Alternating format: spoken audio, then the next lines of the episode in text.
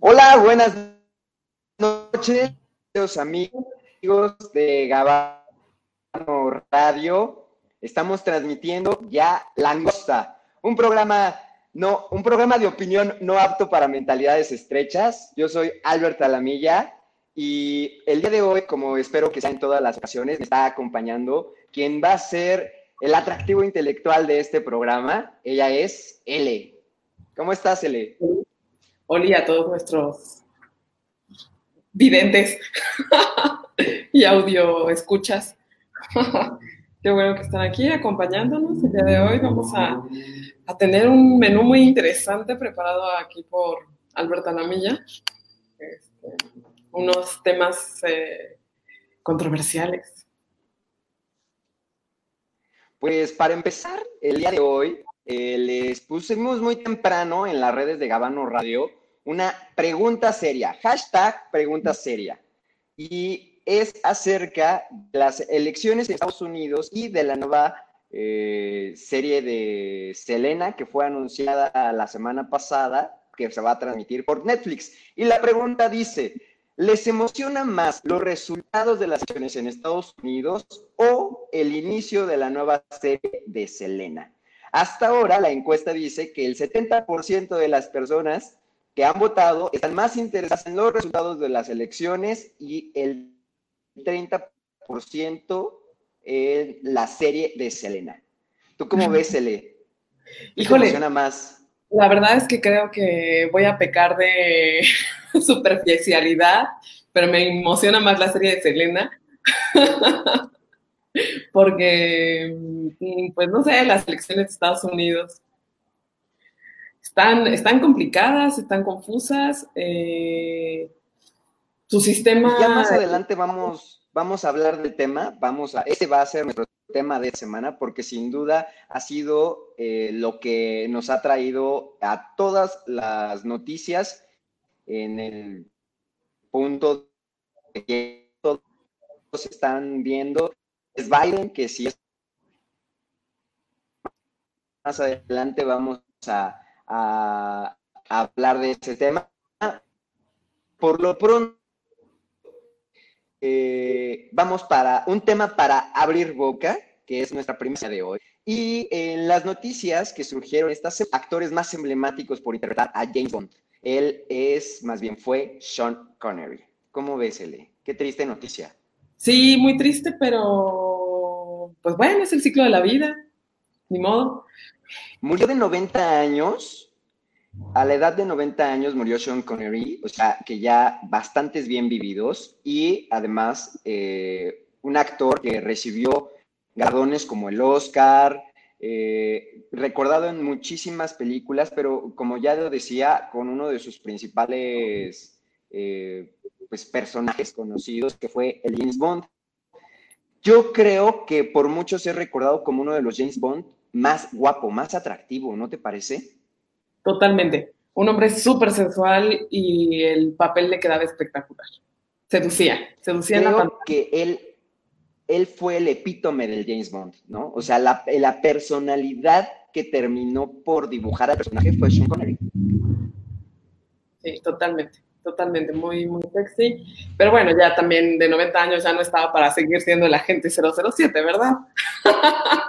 Y fíjate que ah, vamos a ligar este, este tema con otra de las noticias que surgieron, que fue el anuncio de la actriz, que en este momento se me escapa el nombre, pero eh, ella es la Shanna Lynch, la Shanna Lynch. Ella este, participó en la más reciente película de Capitana Marvel.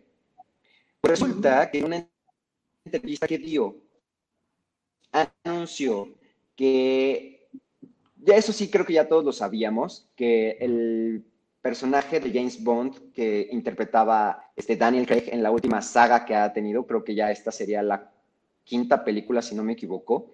Eh, bueno, pues él ya va a descansar del personaje, ya no lo va a volver a hacer. Esta película que se llama No hay tiempo para morir, No Time to Die, es la última película que va a realizar como el personaje de James Bond. Y la Shanna Lynch, eh, pues en esta entrevista reveló que ella sale en la película y va a ser el relevo de James Bond. Ella va a ser la nueva agente 007. Ella es una actriz afroamericana, afrodescendiente más bien, porque ella es este, inglesa, como todos los James Bond, siempre tienen que ser de nacionalidad inglesa. Entonces, ella es inglesa y pues no sé qué te parece la noticia. Me parece bien. La verdad, parece... bastante controversial por ser, primero, de raza afrodescendiente y segundo, porque es mujer. Bueno, por una parte a mí me parece bien. Eh, de alguna manera creo que todos los medios están tomando en cuenta mucho el papel ahora de las mujeres en un contexto que no es el símbolo sexual, el trofeo, etcétera, sino que es como también puedo yo ser mi propia heroína, puedo ser la heroína del mundo, puedo ser una mujer que va más allá de la sensualidad y del papel de mujer este, en aprietos, ¿no? Este, ahora habrá que ver su calidad actoral también, ¿no? Porque ser eh, un personaje como 007 eh, exige también ciertas cualidades. Fíjate que el personaje es muy interesante porque creo yo que es un estandarte de la sensualidad, de, porque creo que yo he, el hecho de que, de que, James Bond fuera un gigolo, de, por así decirlo, que fuera un cuate que a todas las traía muertas, que utilizaba su atractivo como un arma además, no solamente para conquistar, sino para obtener información, ¿no? Porque pues, recordemos, James Bond es uno de los espías más reconocidos del mundo, ¿no? Este, que utiliza justamente esta arma a mí me va a parecer muy interesante que van a dar la vuelta, porque justo si lo que queremos es cambiar el discurso de que una mujer no se define ni por su eh, aspecto físico, ni por su sensualidad, ni por su atractivo sexual, entonces vamos a ver cómo le van a dar la vuelta al personaje. Claro, es un reto, es un reto. Habrá que esperar. Y yo no estoy seguro de que el público en general ni los fans del personaje estén dispuestos a ver a uno de los, pues, de los epítomes de la masculinidad transformado ahora en una mujer. Va a estar difícil. sí, sin duda. En esta entrevista que dio, en esta entrevista que dio, ella decía, yo soy una mujer negra. Si hubiera sido otra mujer negra para el papel, hubiera sucedido la misma conversación. Hubiera recibido los mismos ataques, el mismo abuso. O sea, no es tanto por ser ella como actriz la Shanna Lynch, sino por ser mujer y por ser negra. Dice además que eh, simplemente tengo que recordarme a mí misma que la conversación es la conversación que estamos teniendo y que soy parte de algo que será muy, muy revolucionario pues definitivamente uno de los temas que ha marcado este 2020 ha sido el feminismo. Y creo pues, personajes como de James Bond a, a personajes femeninos que son transgresores.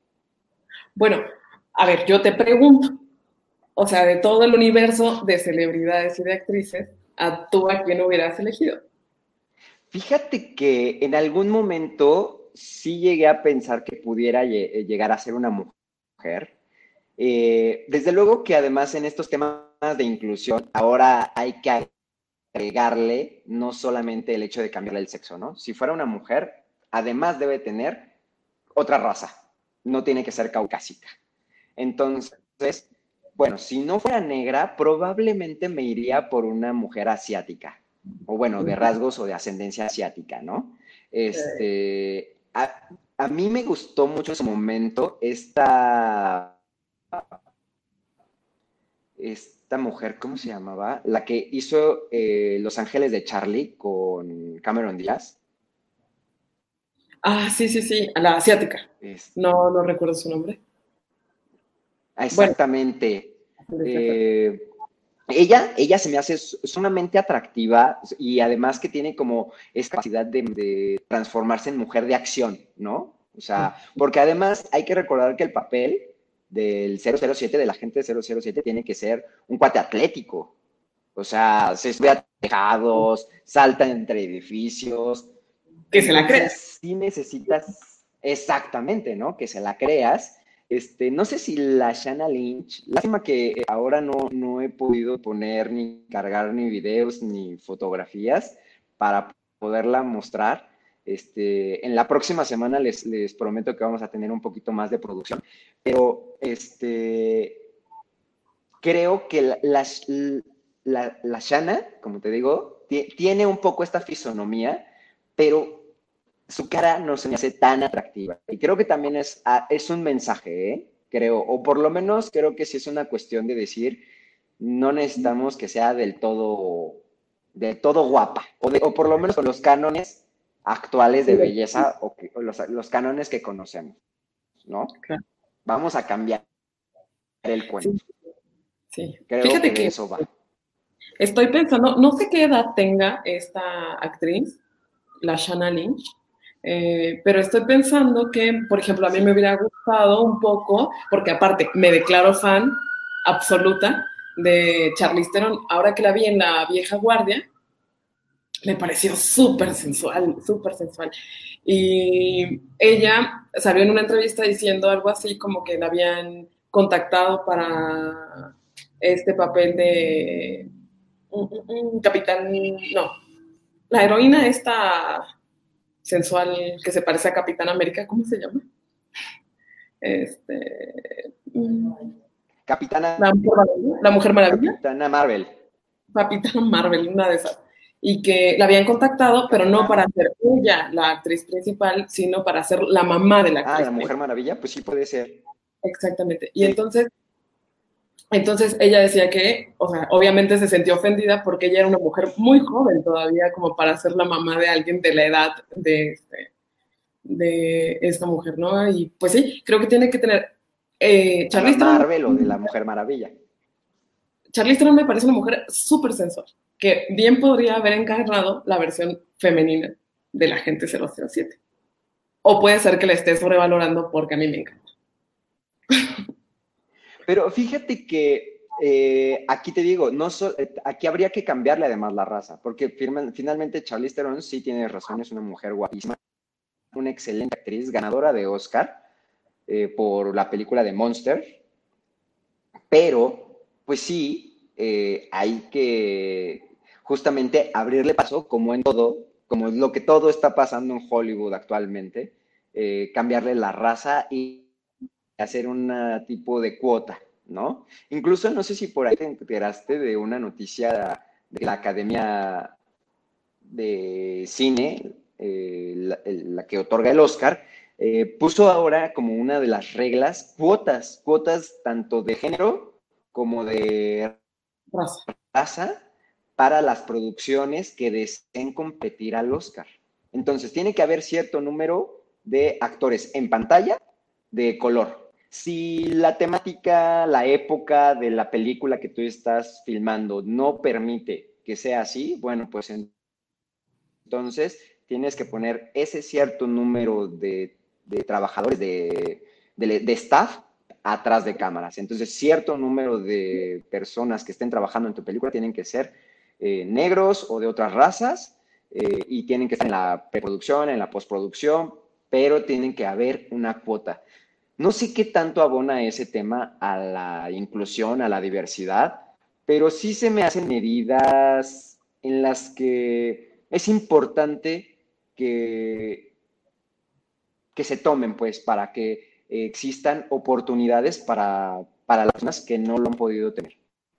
¿No crees? Bueno, me parece sí importante, necesario, sin duda, pero también creo que mm, no habría que dejar que eh, el hecho de que estén las cuotas eh, disminuya en eliminar a lo mejor también estos estereotipos y, y estos problemas que de nada te sirve tener un montón de eh, personas afrodescendientes o afroamericanas si van a salir en un papel de esclavitud, de servidumbre, ¿sabes? O sea, es como lo que pasa un poco con esta película de Roma, ¿no?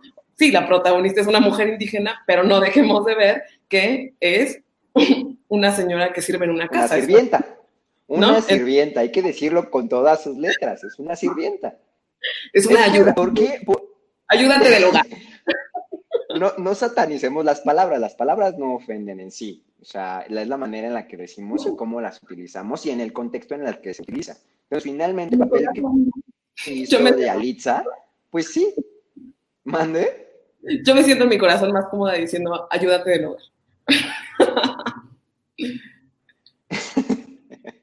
Bueno, sí, seamos políticamente correctos, porque además estamos en nuestro primer programa y no queremos que empiecen a banearnos. Uy, pero hablando de este tema de diversidad, de este tema de inclusión, eh, esta semana tuvimos dos temas de diversidad. Uno, en la portada de Playboy México, la primera mujer trans, o sea, la primera mujer trans en una portada mexicana, porque estaba leyendo por ahí que ya en 1980 y tantos en Estados Unidos ya había habido una, mujer trans en portada y en las páginas este, de los interiores. Y bueno, ahora le tocó a México 2019, vamos un poquito retrasados, pero ¿qué te pareció la noticia? A mí me parece importante, trascendente.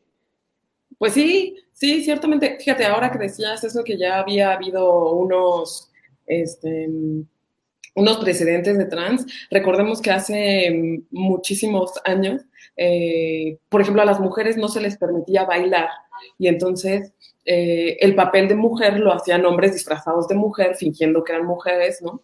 Pero ahorita ya, este, por ejemplo, esta Miss Universo, bueno, no sé si fue el Miss Universo, pero contendió para Miss Universo, sí fue, ¿no? Creo, española, que también era trans. España, sí. Este, sí, sí, sí. Y bueno, también darles la visibilidad, no como un disfraz, ¿sabes? Sino que realmente como la sensualidad de una persona trans me parece bien, me parece incluyente, me parece este, eh, correcto. Ahora, Victoria, se llama Victoria Volkova, una cosa así. ¿Volkova? Sí. Sí, este, Esta chica trans también ya trae una serie de, este, de historial en redes sociales. Ella ya era, me parece que ya era youtuber, blogger, una cosa así, y es una persona que sí ha estado muy presente en, la defensa de la comunidad LGBTQR más. Sí, sí, y fíjate que es muy importante que pues se le diga mujer, ¿no? O sea, ella finalmente es una mujer trans. Eh, el día de hoy estaba viendo un poquito más sobre el tema porque la noticia es de ayer, si no, estoy mal. Este, y había muchos ataques diciendo, bueno, es que no deja de, es un hombre trans, no deja de ser hombre. Este, o sea, mucha gente en redes sociales atacándola por el hecho y de haber nacido hombre, ¿no? Eh, qué importante es que, como tú dices, se le dé la visibilidad a las personas trans, a hombres y mujeres, tanto como mujeres, pero desde luego creo que el estandarte lo llevan las mujeres trans, que son quienes no solo le han dado la visibilidad a, las trans en sí, sino a la comunidad entera, a la comunidad LGBT. Entonces, sí es bien importante que estén en portadas de revistas tan importantes y tan transgresoras como es la Playboy, ¿no? Creo que en cualquiera de sus épocas la Playboy ha rompido esquemas, ha, ha roto, perdón, ha roto esquemas, ha sido una... ha roto esquemas y creo que lo está haciendo una vez más con esta portada y me parece súper importante que esté ahí. Ahora, también te voy a decir que eh, no solamente hay que darles visibilidad en portadas, en revistas, sino también creo que, como tú lo dices, ella que es youtuber, pero hay muchas otras personas que son actrices que se dedican a otra clase de, de oficios y de profesiones en las que desafortunadamente por el hecho de haber nacido hombres y de todavía no haber apertura en México, se está eh, pues teniendo ahí una cuestión de, de discriminación hacia esta clase de personas, ¿no? Sí, no, totalmente. De hecho, ahora, justo ahorita que tocas el tema, recuerdo que hace no mucho tiempo estaba estudiando esta em, cuestión del cambio de, género, de sexo en, las, en los documentos oficiales.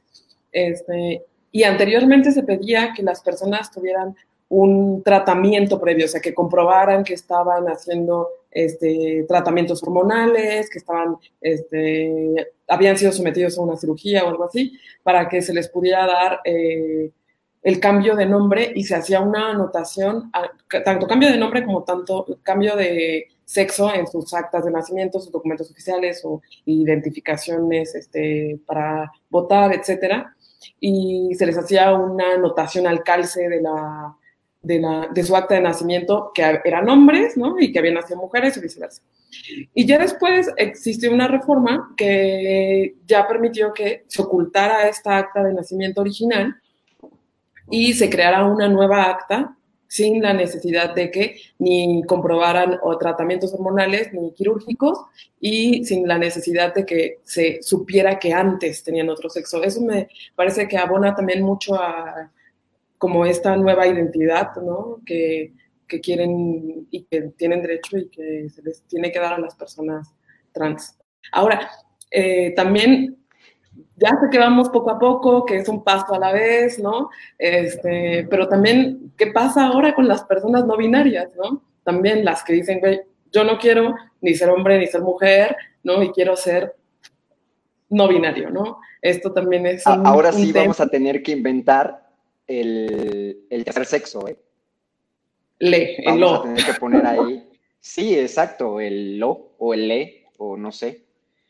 Pero fíjate que hablando de este tema y de que los cambios eh, jurídicos son bien importantes, eh, tenemos que decir que en Puebla esta semana se aprobó el matrimonio igualitario ya hay matrimonio igualitario en Puebla, no solamente en Oaxaca ni en la Ciudad de México, hay un tercer estado en el que ya se puede casar las personas del mismo sexo sin ningún trámite que hacer, porque eh, como muchos de los este, códigos civiles de los estados están regulados que todavía el matrimonio es entre hombre y mujer, a pesar de que exista una jurisprudencia una, de la corte en la que se señala que este tipo de de redacciones son anticonstitucionales y que por lo tanto hombre, y hombre con hombre y mujer con mujer podrían contraer matrimonio, tendrían que pasar por un, por un proceso jurídico en el que tienen que promover un amparo, obtener una resolución en las que por fin les pudiera este, permitir. O sea, es decir, en, en, el país, en México, se permite el matrimonio igualitario, sí, pero en los estados que permiten que esto sea sin ningún trámite son los estados de Oaxaca, la Ciudad de México y ahora también Puebla, lo cual también me parece súper plausible y, en abono a todo esto que estamos hablando de la inclusión y los derechos de las personas LGBT. Espectacular, porque hay que considerar que Puebla es uno de los estados que más eh, se han visto influenciados por la religión. Entonces, no sé si también las manifestaciones ahora del Papa Francisco, ¿no? En, que se volvieron virales a favor del, matrimonio igualitario tuvo algo que ver ahí o nada más? Que sí, en una de esas sí tienes razón, ¿eh? En una de esas y, y, las declaraciones del Papa Francisco de que había que, o sea, que había que permitir las uniones civiles. Uniones civiles, hay que recordar que él nunca dijo matrimonio porque le molesta mucho al Señor decir que el matrimonio puede ser entre, entre hombres y mujeres. Eh, a él le gusta decir que son uniones civiles. Y él así lo dijo desde que era obispo en Argentina, en Argentina ¿eh? Entonces, este, él siempre ha uniones civiles. Porque no sé por qué a los católicos y a la, a la gente en general conservadora les molesta la, la palabra matrimonio se utilice para este tipo de, de uniones lo cual a mí me parece totalmente anacrónico, porque si bien es cierto existe una etimología de la palabra matrimonio, lo cierto es que el lenguaje ha evolucionado muchísimo y ya lo podemos utilizar para las uniones entre personas del mismo sexo, y lo cual de verdad me da muchísima felicidad. Yo también quiero ahí apuntar algo que mucha gente está súper ofendida por las manifestaciones del Papa cuando dijo, tienen derecho a tener familia, ta, ta, ta. y se les tiene que dar este derecho y mucha gente dijo, no, no se nos tiene que dar, nosotros lo tenemos, más bien nos tienen que dejar de molestar. Bueno, hay que ir paso a paso, hay que ir entendiendo poco a poco también las mentalidades, no hay que dejar de considerar que eh, pues es, eres, es una persona que representa pues toda una ideología y mm, pues bueno, también está en su papel, pero me parece muy bien que también abone un poco a esta, a esta inclusión, ¿no? Sí, definitivamente.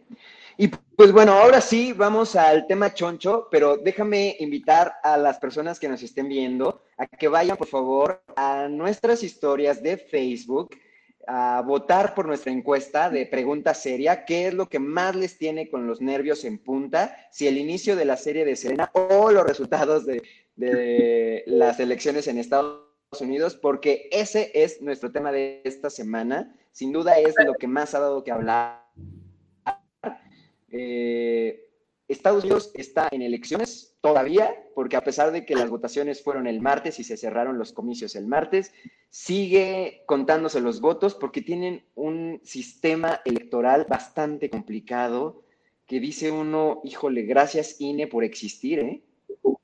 Aunque bueno, bueno, ahorita regresamos a ese, pero no mientan en la, en la encuesta por verse eruditos ni por convivir, no entienden las elecciones de Estados Unidos, este, es más, si no gana Trump, todos vamos a estar contentísimos, pero de ahí en fuera ya, lo malo ya lo tenemos. Venga, explícanos. ¿Qué onda pues, Pues bueno, a ver, eh, el sistema electoral de Estados Unidos es bastante complicado. Eh, eh, el sistema está hecho en comicios, ¿no? Comicios electorales, los cuales están hechos por estados.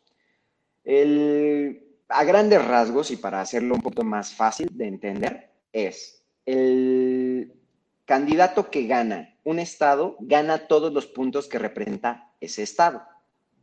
Entonces, por ejemplo, en, esta, en California, que es uno de los estados que tiene más puntos, no, espérame, creo que es Nueva York, que tiene 55 puntos, y gana Biden allá, bueno, pues esos 55 puntos los suma Biden. Pero, por ejemplo, Texas, que lo acaba de ganar también este, Trump, tiene, no sé, por decir, porque ahí sí no, no estoy seguro, pero tiene 33 puntos. Bueno, pues esos 33 puntos se le suman a Trump y así sucesivamente. Eh, incluso yo veía eh, eh, sociales, ¿mandé? Son como microelecciones, o sea, como que si fuera una microelección que tienen que ganar por cada estado. ¿no?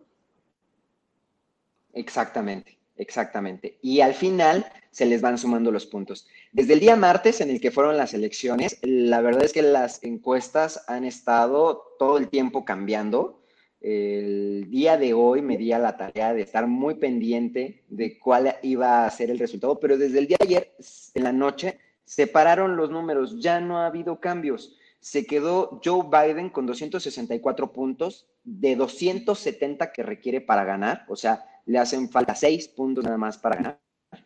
Y ah, Donald Trump eh, se quedó en 214. Sin embargo, todavía quedan estados por definirse quiénes son, quién es el candidato que gana. Entonces, todavía quienes sí estamos interesados en las elecciones de Estados Unidos, porque finalmente eh, van, ustedes a decir, pues a nosotros qué, ¿no? A nosotros si no, no va a ser nuestro presidente, pues no es cierto, no es cierto, porque ahí tenemos a nuestro viejito santo que está hoy en Palacio Nacional, que primero de cuentas le tiene mucho miedo a Estados Unidos y segundo, pues nuestra economía se rige mucho por el dólar, la economía del mundo en general. Y ciertamente esto mueve mucho las finanzas en la bolsa de Estados Unidos. De hecho, hubo una baja, parece que fue el día martes, justamente cuando no se definía el, el ganador de las elecciones, hubo una caída en la bolsa. El día miércoles se abrió, luego, luego se, se sintió ahí ese, esa esa caída en la bolsa debido a que justamente Estados Unidos había amanecido sin presidente todavía. ¿Tú cómo ves las elecciones en Estados Unidos, Ele?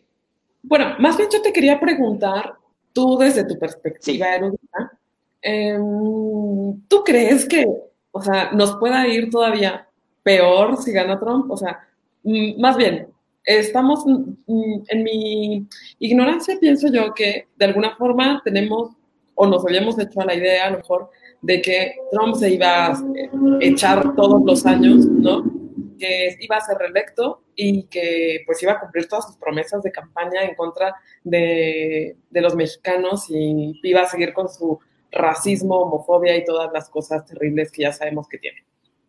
Entonces, eh, no más bien estamos esperando que pase algo, algo mejor o si no, pues ya resignarnos al mm, lo que venía haciendo con Trump. O sea, ¿realmente tú crees que eh, podría ir a peor si, si gana las elecciones?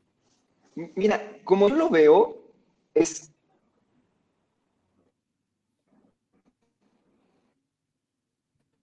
Te perdí. Como yo lo veo, es que Trump sí ha generado muchas políticas internas en México que ha hecho que cambien. Desde los aranceles, la cuestión que eh, intentó imponer para efecto de que el gobierno de, México detuviera las caravanas, que fue uno de los primeros, autoridad y decir, bueno, nuestro muro va a ser México, ni siquiera necesito hacerlo físico, ¿no? Y ahí lo tenemos. Los, de hecho, los gobiernos tanto de Guatemala como de México han coadyuvado con el gobierno gringo a evitar que eh, lleguen las caravanas migrantes hasta los Estados Unidos, ¿no? Porque finalmente es algo que al señor le molesta, algo con lo que él ha estado en contra siempre y que dice que van los mexicanos no solamente a quitar trabajos a los estadounidenses, sino además a llegar a cometer delitos, ¿no? Y digo mexicanos porque él se refiere a todos los inmigrantes como mexicanos, ¿no?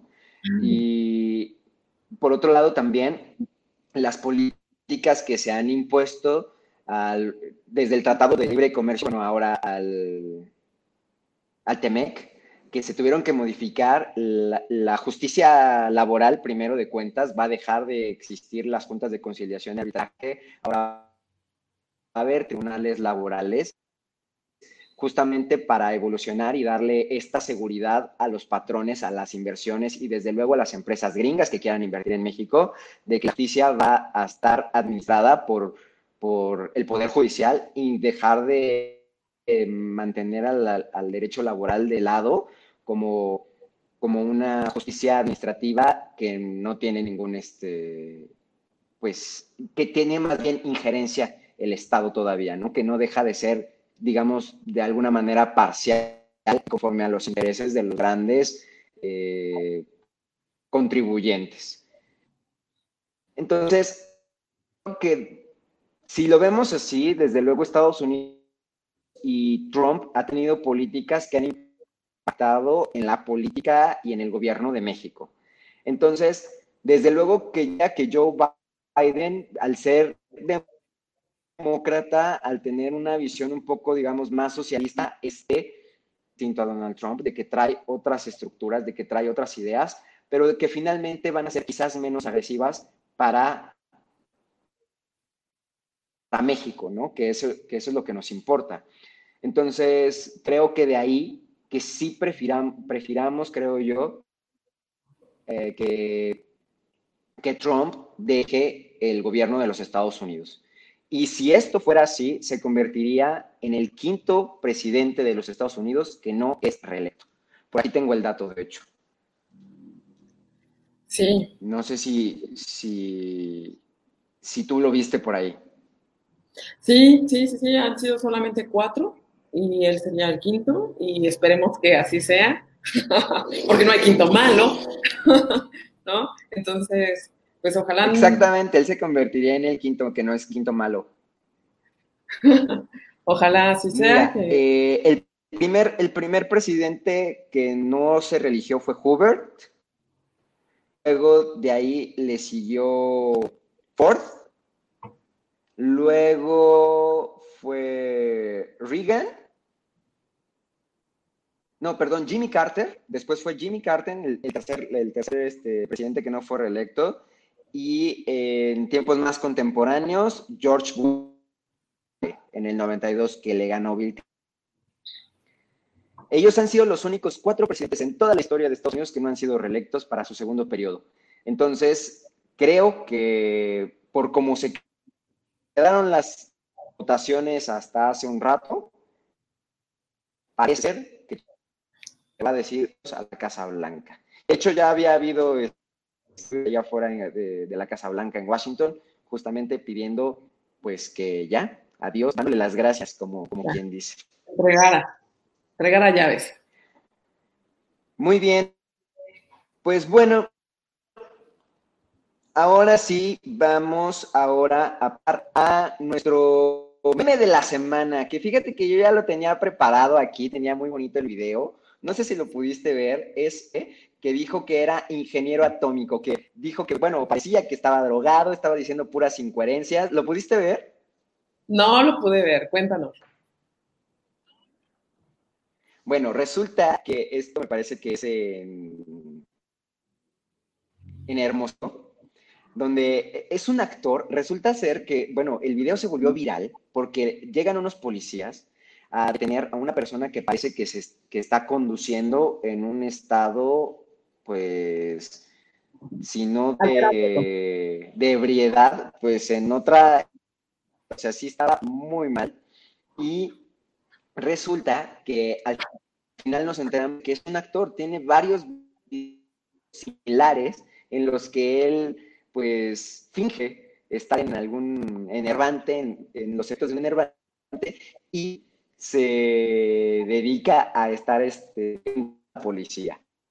Viendo su trabajo. Y con él, pues le empiezan a cuestionar de a dónde va, exactamente, viendo qué está, qué, qué está haciendo. Y cuando le preguntan a qué se dedica, él dice, yo soy ingeniero atómico que voy a Chernobyl. Bueno, pues el video se volvió viral. Igual más adelante en las redes sociales de Gabano les vamos a dejar el link para que lo vean porque está muy divertido. Y también fue una tendencia esta semana Durango porque eh, resulta que regresó a semáforo rojo. Durango es una de las entidades en donde los incrementos de los casos de COVID ha sido significativo y el gobierno del estado decidió regresar al semáforo rojo. Hay muchas entidades que han regresado también al semáforo rojo. Chihuahua regresó también a semáforo rojo. La Ciudad de México, ya ves que se rumoraba, que también iba a regresar a, semáforo rojo, eh, pasando probablemente el buen fin, ¿no? Para que ya se puedan guardar enfermos en su casa. Y que eso, yo lo veo muy difícil, ¿eh? Que México vaya a regresar a semáforo rojo. Yo creo que ya controlar a la Ciudad de México para que se a, a en está muy difícil. La economía también ya no lo aguanta, pero eh, recientemente estuve en Campeche y que es la única entidad que está en semáforo verde. Y sí quiero apuntar algo que me llamó mucho la atención. Toda la gente estaba con cubrebocas, este, conservaba la distancia, a pesar de que estaban en semáforo verde, todavía mm, estaban permitiendo solamente el ingreso de una persona a los centros comerciales. Pero hay algo que quiero destacar que me pareció la verdad, para darles un super aplauso. En todas las tienditas, aunque fueran tiendita de la esquina, oxos, este, restaurantes, tenían lavabos improvisados o este, contenedores de agua con jabón para que no te baje el antibacteriano, te lavaras las manos con agua y jaboncito antes de entrar a la tienda, me pareció espectacular. Y cuando estuve ahí dije, por eso estos cabrones están en semáforo verde porque son exactamente preciosos. Y todos deberíamos campechanos. Deberíamos tener esa no, sí. que sí, sí que qué gusto ver que hay quienes sí están conservando las medidas sanitarias. Y además que justamente se vea que siguiendo las medidas sanitarias el gobierno, pues se puede llegar a ser semáforo verde y tratar de regresar a, pues a una nueva normalidad, como ya se dice. Como, como ahora lo vemos. Yo la verdad soy uno de los que todavía eh, me rehuso a ir al cine, por ejemplo. Todavía tengo miedo bueno, no miedo, pues, pero sí creo que como estás en un lugar encerrado, este, con más gente, que si bien es cierto están reducidas los aforos, pues bueno, todavía me da un poquito de cosa y, procuro no ir a lugares con mucho tumulto, ¿no? y creo que vamos a seguir en esta normalidad todavía un tiempo para poder volver ya quizás esperemos que el próximo año, ¿no? Cuando exista una o cuando exista una vacuna. Oye, y hablando de los cines, yo me declaro culpable.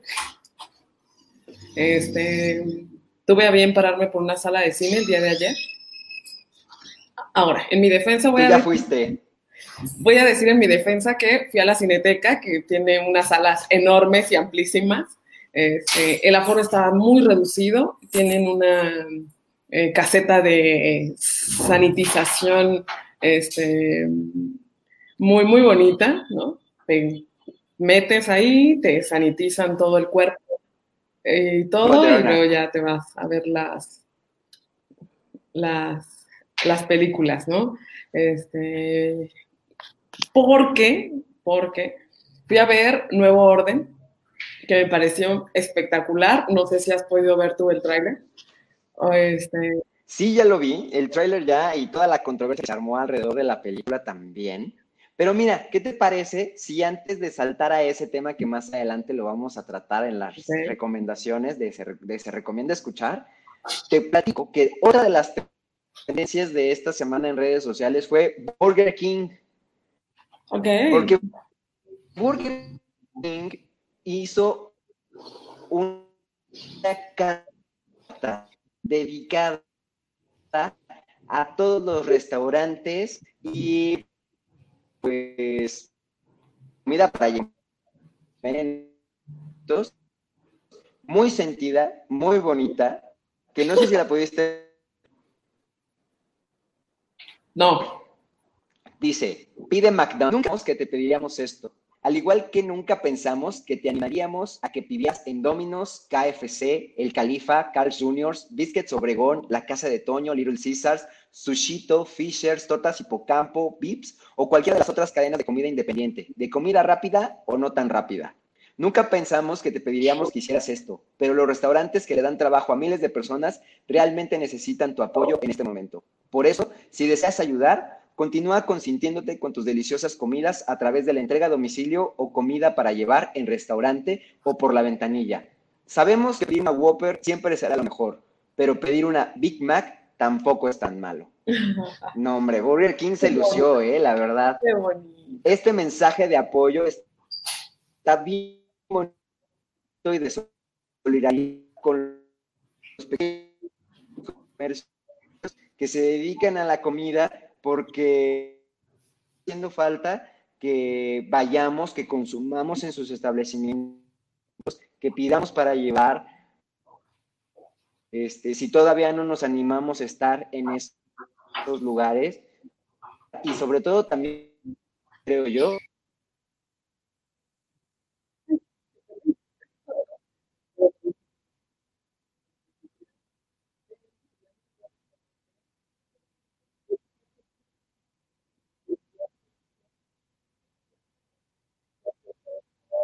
esos restaurantes que hacen un esfuerzo por...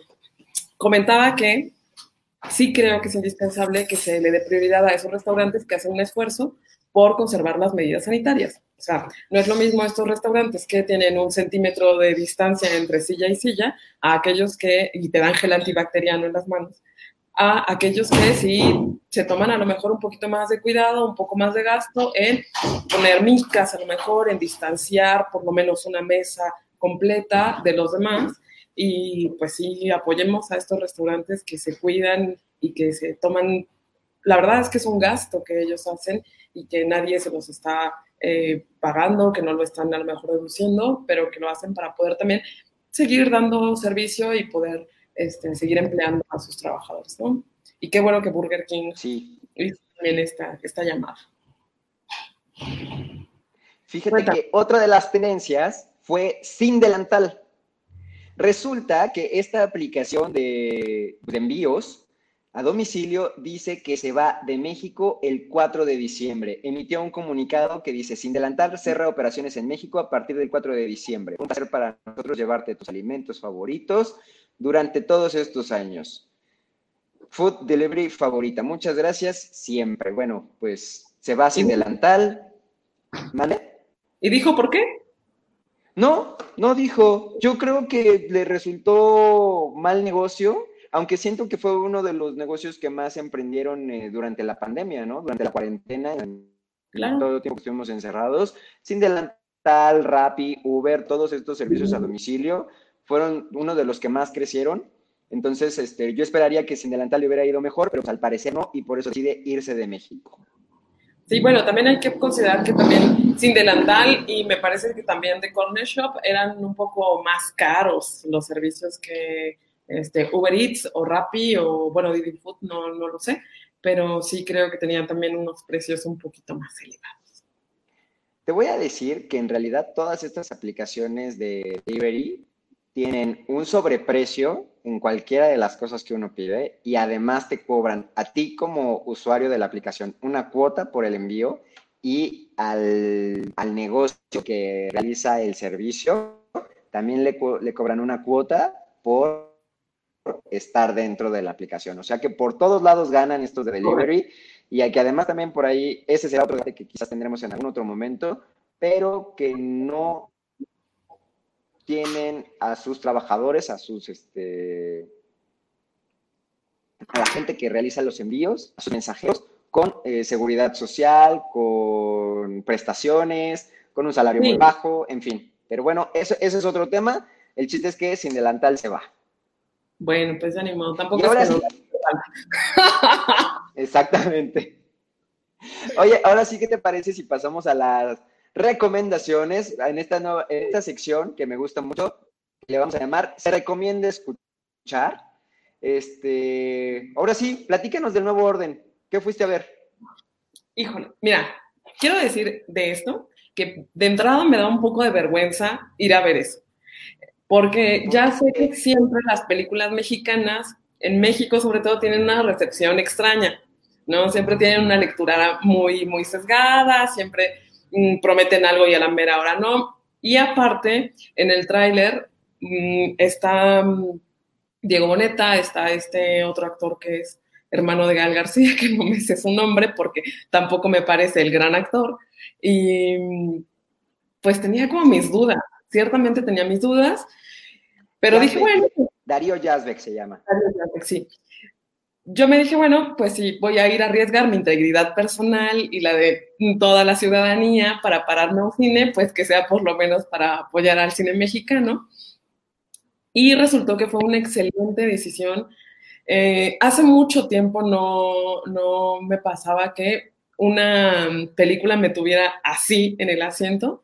Este, con la angustia y con a ver qué va a pasar. De hecho, había una persona que podía yo observar que estaba haciendo muy lejos, pero este, en, la, en la sala, y estaba viendo su celular y estaba viendo cuánto duraba la película para salirse, para salirse de que no sé si no le gustó o no la aguantó, porque sí es una película muy cruda. O sea, Recuerdo de las películas crudas que sobre México que hay, está, no sé, se me viene a la mente, por ejemplo, La Ley de Herodes o Chicuarotes, que a mí me parecieron muy buenas producciones, muy, muy bien hechas. Y esta es brutal, brutal, creo que está, aparte, muy oportuna para el momento que está viviendo México ahorita. Este, Mm, ha habido una controversia importante, pero independientemente de lo que sea, sí creo que es una película absolutamente recomendable que hay que ver y que hay que eh, tratar de leer también desde la perspectiva en la que estamos ahorita, ¿no? Este, sin ofenderse de que si los mexicanos, los white que si el pueblo bueno y sabio, y más bien ver como todo el contexto y tratar de eh, leerla sin tomar una postura, ¿no? De dónde estoy, si dentro de los que viven en el Pedregal o de los que viven en Tláhuac, ¿no? ¿Tú has oído algo de...? Bueno, la película es de Michelle Franco.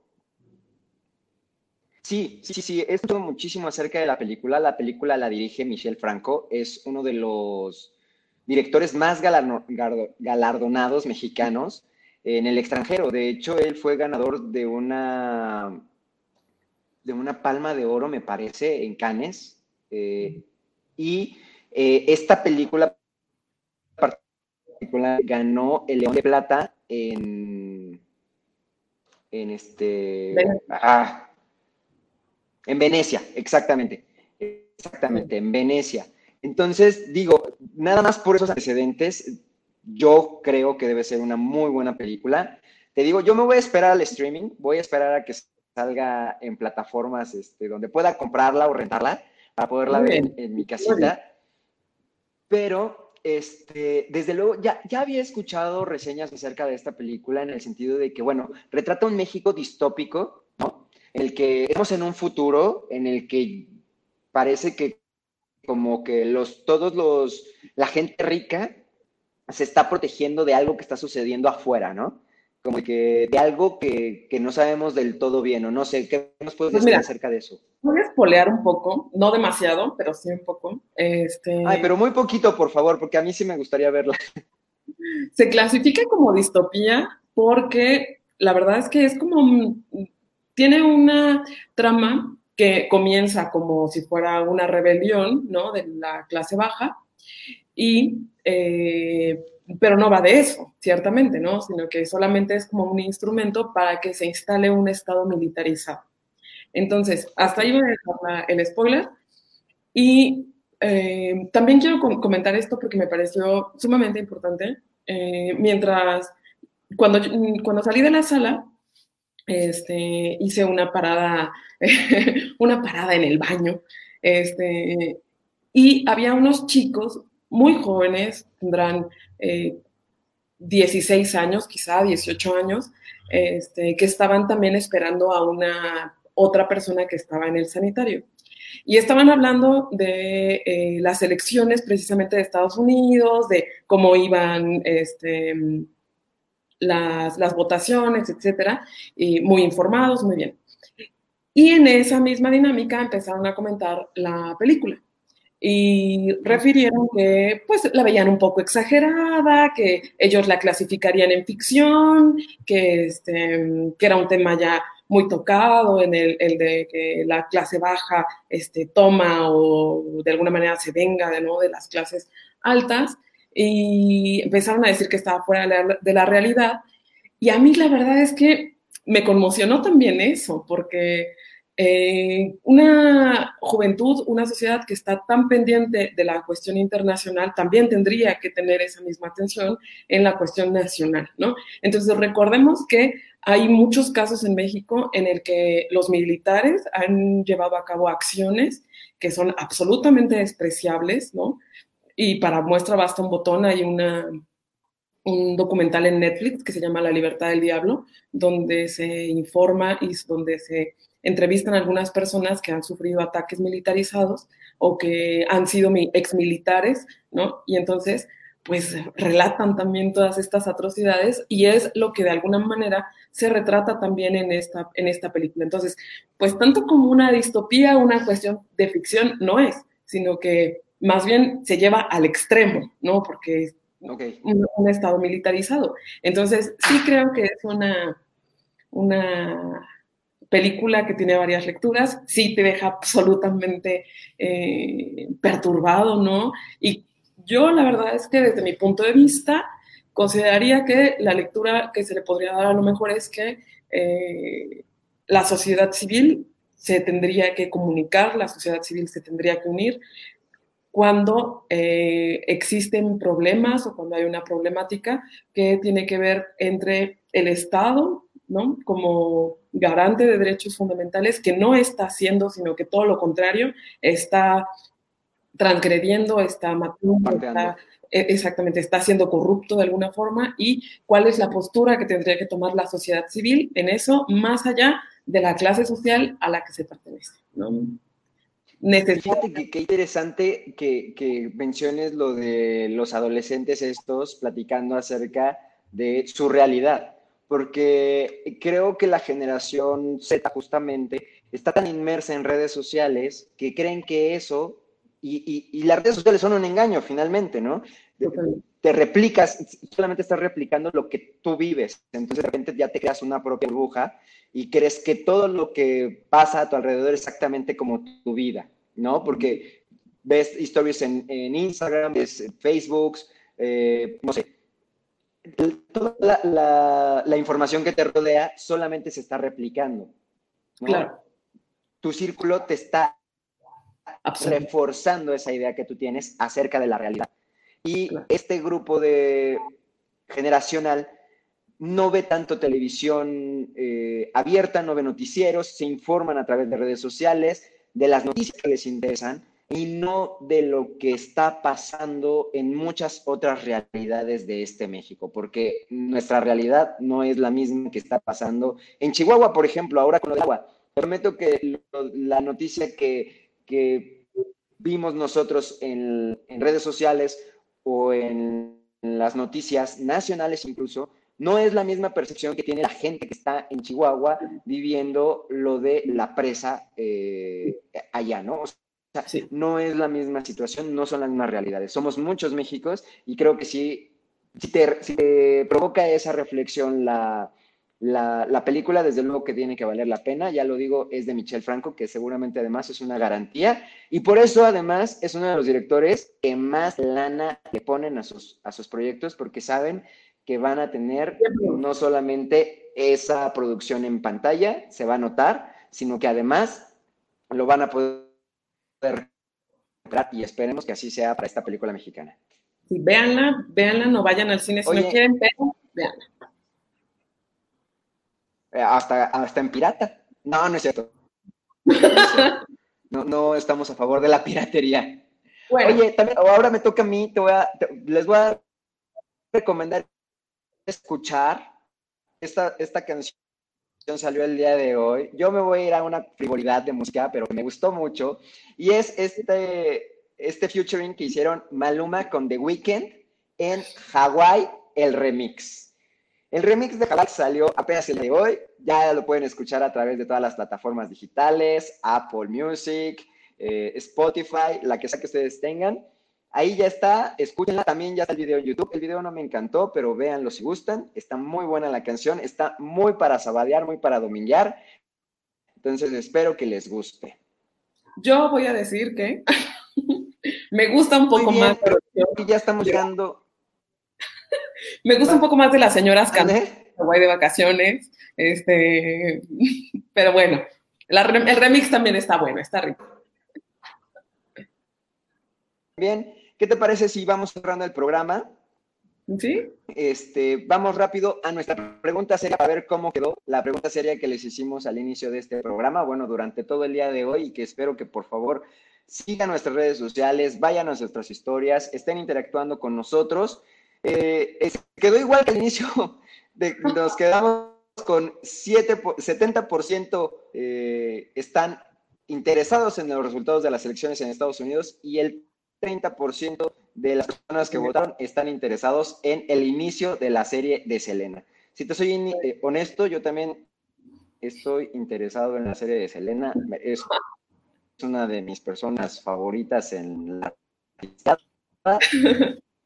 y muy, muy ansioso de que ya de inicio este, esa serie porque quiero saber qué pasa con Yolanda Saldívar, cómo la van a, a poner, desde qué, desde, qué, desde qué perspectiva y si os van a narrar de verdad ese amorío del que tanto se ha hablado entre Selena y Yolanda. ¡Ay! Pues muy bien. Muchas gracias, Ele. De verdad, eh, me la pasé muy bien. Se nos pasó muy rápido el tiempo. Este, por favor, dinos tus redes sociales que ya estoy poniendo aquí en el banner que tienen aquí abajito, el arroba en donde podemos encontrar. Cuéntanos. Arroba elemental en Twitter, arroba elemental en Instagram, ahí me tienen. Muchas gracias, Ele, de verdad, gracias por estar conmigo. Yo estoy en Twitter principalmente, me pueden encontrar como arroba guion bajo e K-E-O-R, así me encuentran. Y pues bueno, muchísimas gracias a todos por haber estado sintonizándonos, por haberse conectado. Eh, ya saben qué hacer. Tienen que comentar, tienen que compartir y tienen que seguir a Gabano Radio en todas las redes sociales. Yo, bueno, L, L, muchas gracias por haberte conectado. Que estés muy bien, muchas gracias a todos y vayan a ver, vayan a escuchar todo, nos comentan. Ahí nos dicen qué tal les fue. Y nos vemos la próxima semana en jueves a las 8 de la noche. Esto es Langosta, un programa de opinión no apto para mentalidades estrechas. Chao.